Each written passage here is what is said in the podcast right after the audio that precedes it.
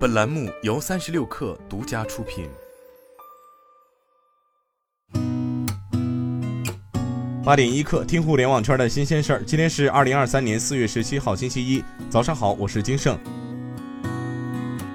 三十六氪获悉，微博计划推出 AIGC 创作助手，帮助创作者提高内容质量和效率。微博将于二季度针对历史累计原创博文大于五千条的创作者开放一百个优先体验席位。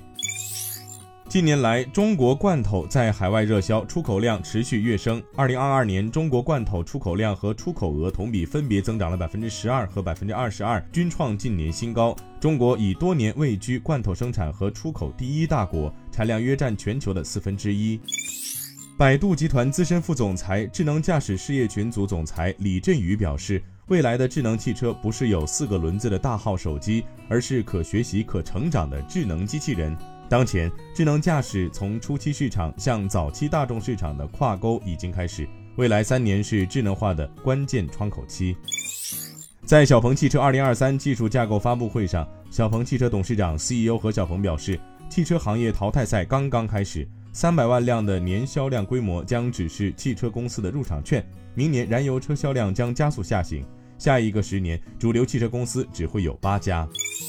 有业内人士在社交平台发文称，特斯拉在电动汽车和燃油汽车间开启了价格战，而这才刚刚开始。埃隆·马斯克否认特斯拉开启价格战，他表示特斯拉降价只是为了覆盖更多消费者。据《泰晤士报》昨天报道，亚马逊在最新一轮裁员中减少了其爱尔兰员工数量。该公司在都柏林的多达两百名员工将被裁员。